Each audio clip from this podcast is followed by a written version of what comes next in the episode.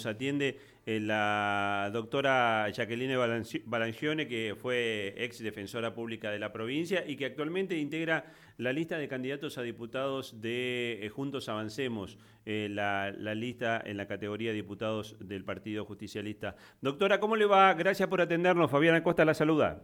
Hola Fabián, buen día, buen día, muchas gracias, al contrario, gracias por la llamada y bueno, un saludo a toda la audiencia. Primero preguntarle, bueno, son los últimos días de, campaña eh, con, mucho movimiento, con, mucha presencia eh, en el territorio, cuéntenos un poquito de esto que, se ha convertido en una suerte de madre de todas las batallas, que es la definición de la categoría de diputados provinciales en la elección en Santa Fe. Bueno, eh, sí, yo, este, como bien decías, acompañando la lista de Juntos Avancemos, que, que encabeza el actual gobernador Omar Perotti, eh, y que eh, la verdad que estoy muy contenta y me, me, complace mucho eh, pertenecer a este grupo.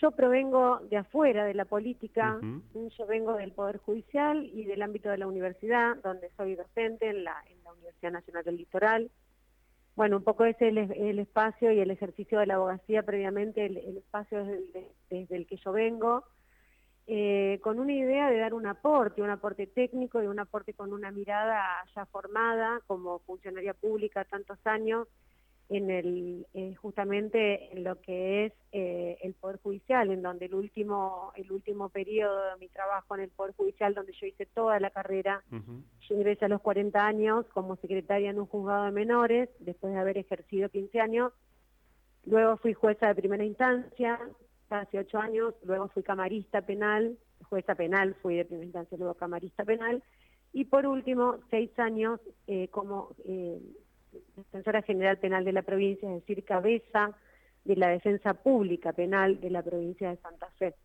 Entonces todo ese recorrido, siempre acompañado de la organización de la capacitación judicial, que se trabaja mucho con el Ejecutivo, con el Poder Legislativo, con otras provincias, me dio una formación y una, una digamos, un conocimiento de, lo que es la organización del Estado, que me parece que puedo llegar a aportar este, mi trabajo, digamos, en una manera positiva.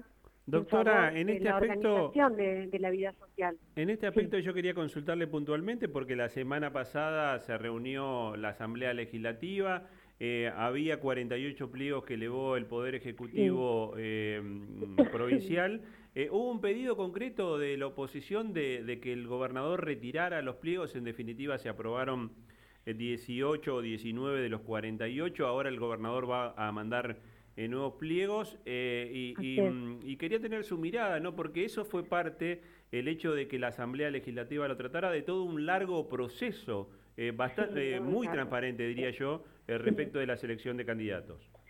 Sí, así es. Bueno, la verdad que la pregunta te la puedo contestar con mucho conocimiento de causa, porque justamente en, el, en uno de los concursos, digamos que de los cuales sale la lista, de las cuales el gobernador elevó las ternas o los pliegos directamente, perdón, las ternas se dan al gobernador, y ahí él escoge, el Consejo de la Magistratura y él escoge para mandar a la legislatura. El concurso de defensores, yo fui jurado en ese concurso, sorteada, y me tocó representando el estamento del Colegio de Magistrados, junto con el doctor Juan Manuel Oliva, que representaba las universidades, y el doctor Ariel Guillambi, que representaba los colegios de abogados. Bueno, un concurso que duró dos años, que fue muy arduo el trabajo, tanto de parte del jurado como del Consejo de la Magistratura y como de todos los postulantes. Ahí se anotaron 250 personas, solo en el de defensores yo me refiero, ¿no? A la par estaban los de y luego los de jueces. Esto quiero dar mi impresión, que el Consejo de la Magistratura trabajó con una muy buena gestión, con una, eh, digamos, dándole al jurado la libertad lo que es la evaluación y resumiéndose a organizar todo lo que es eh, todo ese concurso, que son muchos papeles, antecedentes que la gente presenta. Bueno, un arduo trabajo, tanto con la defensa como con los fiscales, como con los defensores, como con los jueces. Eh, producto de eso, eh, el gobernador va elevando los pliegos a la legislatura porque cada uno de estos cargos, para poder efectivizarse, para poder ser defensor para poder ser fiscal, para poder ser juez,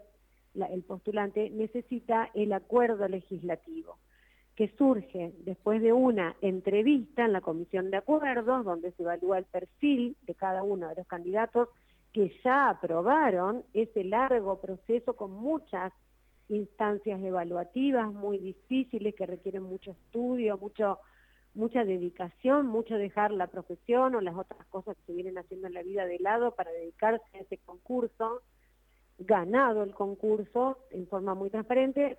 Bueno, en la comisión de acuerdo ningún tipo de problema, ninguna impugnación, ninguno de los postulantes fue denunciado porque todos ya estaban aprobados y certificados que era gente que tenía eh, las condiciones profesionales y éticas que se requiere, además de los requisitos constitucionales. Y bueno, eh, la política que, que es en, este, en, este en esa instancia la que va a levantar el dedo o a bajar el dedo para dar o no el acuerdo legislativo y proveer denario al, al sistema judicial, bajó el dedo por motivos absolutamente injustificados, porque no se evaluaron, los perfiles fueron óptimos de todos los postulantes.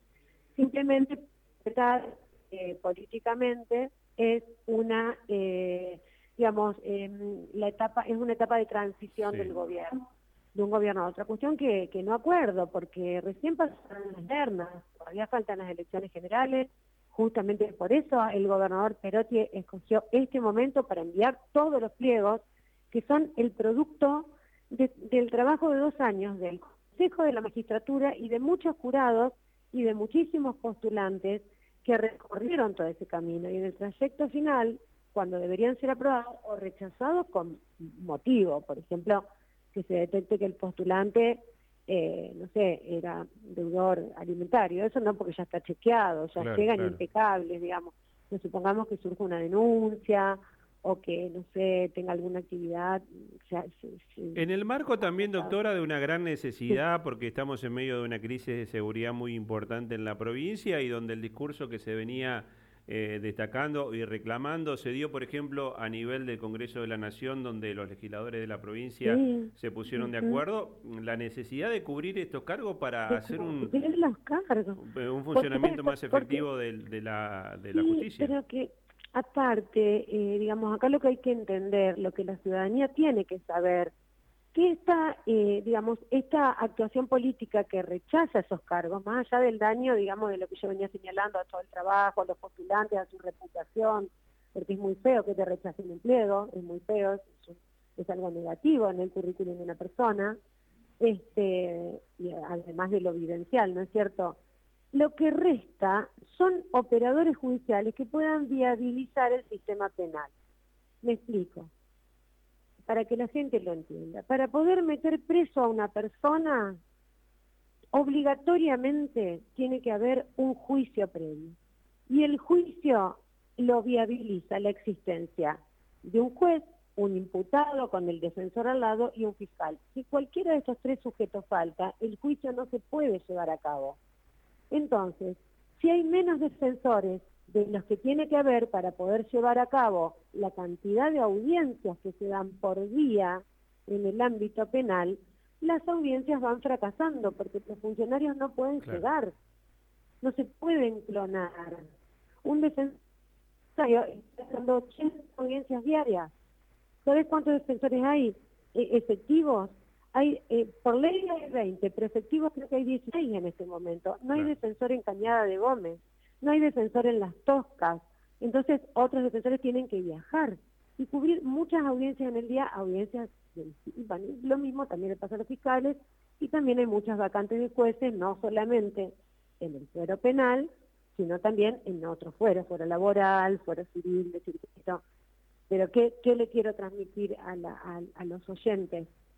Si yo como discurso político estoy diciendo y estoy dando un discurso prometiendo eh, mejorar la seguridad, yo no puedo, o sea, es totalmente contradictorio recortar los recursos que tiene el Poder Judicial para poder hacer efectivo lo que son las investigaciones policiales y demás que llevan a los fiscales a llevar causas adelante. Que sin juicio jamás van a poder este, viabilizarse ni, ni, concretarse esas, esas actividades. Doctora... también, disculpame, te quiero decir algo, porque también se ha dicho, por ejemplo, que los cargos son caros. A ver, primero, el Poder Judicial dentro de los tres poderes del Estado tiene como presupuesto general todo el Poder Judicial, desde la Corte, todo, todo, todo, todos los fueron, menos del 3% del presupuesto general de la provincia. O sea, es ínfimo el recurso que el Estado vuelca en el Poder Judicial. El Poder Judicial es el que trata todos los problemas de la ciudadanía que no encontró una solución y que acude a tribunales a través de un juicio, o porque fue denunciado, o porque lo despidieron del trabajo y no arregló con el patrón, o porque no le dieron el remedio, o porque se tiene que divorciar, o por los alimentos, o por lo que fuere. Toda la sociedad va al Poder Judicial a tratar de que haya un tercero, que es el juez, que resuelva el problema. Entonces, si nosotros estamos pensando que los cargos son caros, digamos, primero eso es, es, una falacia, eso no es así, eso no es verdad porque el Estado invierte poco en el Poder Judicial. ¿Qué es lo que estoy diciendo?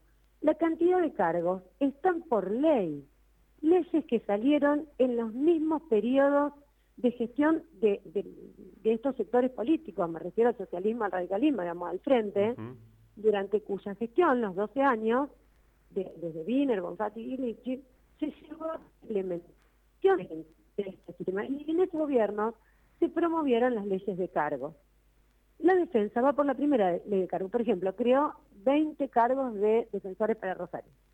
En esos cargos creados por primera y única vez allá en el año 2010 más o menos, que salieron esas leyes 2011, esto se implementó a partir de 2014, desde ahí recién empezaron a, trabajar, hay vacantes.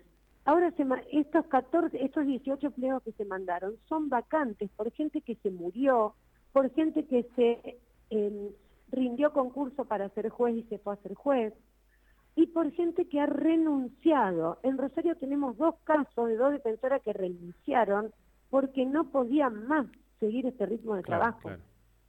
Y hay mucho esfuerzo de parte de la defensa pública, que ahora tiene mucha desazón. Entonces, estamos, empiezan a aflojar el ritmo de trabajo porque realmente trabajan más de lo que corresponde, están absolutamente sobrecargados, hay mucha gente con, digamos, con mucha problemática, dejando sus familias, o sea, dando mucho más, dando mucho y así todo, no se completa la planta que sale de una primera ley de la cual están estas vacantes, bueno, algo similar pasa en la fiscalía, nada más que la fiscalía con la ley de cargos. A ellos ya se han provisto más. Pero bueno, todos estos que pasaron, que le aprobaron 15 y le rechazaron 17, son bastantes, son gente que falta lugares, edificios con oficinas, eh, ya todo organizado por el organismo, ya sea por el MPA o por el Servicio de la Defensa, con su propio presupuesto, y no está el defensor o no está el fiscal que pueda llevar a cabo el, trabajo y además que pueda ir a las audiencias para que se puedan ir resolviendo las causas. No sé si me explico. Así que realmente políticamente un cero lo que han hecho. Además de la falta de respeto a las instituciones y al, concurso. Seguro. Doctora, agradecerle enormemente la gentileza, le mandamos un saludo cordial eh, y la seguimos en cualquier momento. Que tenga un buen día. siempre a disposición. Muchas gracias. La doctora Jacqueline Barancione fue ex defensora eh, provincial en la justicia penal. Eh,